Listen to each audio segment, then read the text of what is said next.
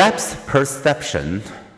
How do we use binocular and monocular cues to perceive the world in three dimensions? And how do we perceive motion?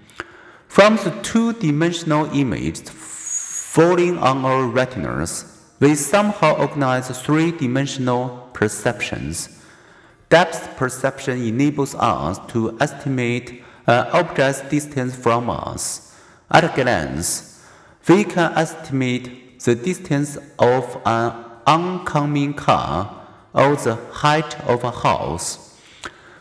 Depth perception is partly innate, as Eleanor Gibson and Richard Walk discovered using a model of a cliff with a drop of error. Gibson's inspiration for these visual cliff experiments occurred while she was picnicking on the rim of the Grand Canyon.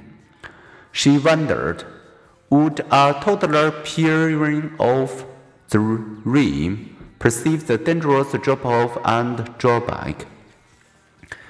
Back in the Cornell University laboratory, Gibson and Walk placed 6 to 14 months old infants on the edge of a steam canyon and had the infant's mother's coaxing to crawl out onto the glass. Most infants refused to do so, indicating that they could perceive depths. As they learned to perceive depths, learning seemed to be part of the answer because crawling, no matter when it begins, seemed to increase infants' awareness of heights.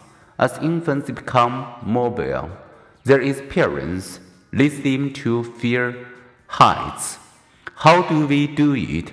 How do we transform two differing two dimensional retinal images into a single three dimensional perception?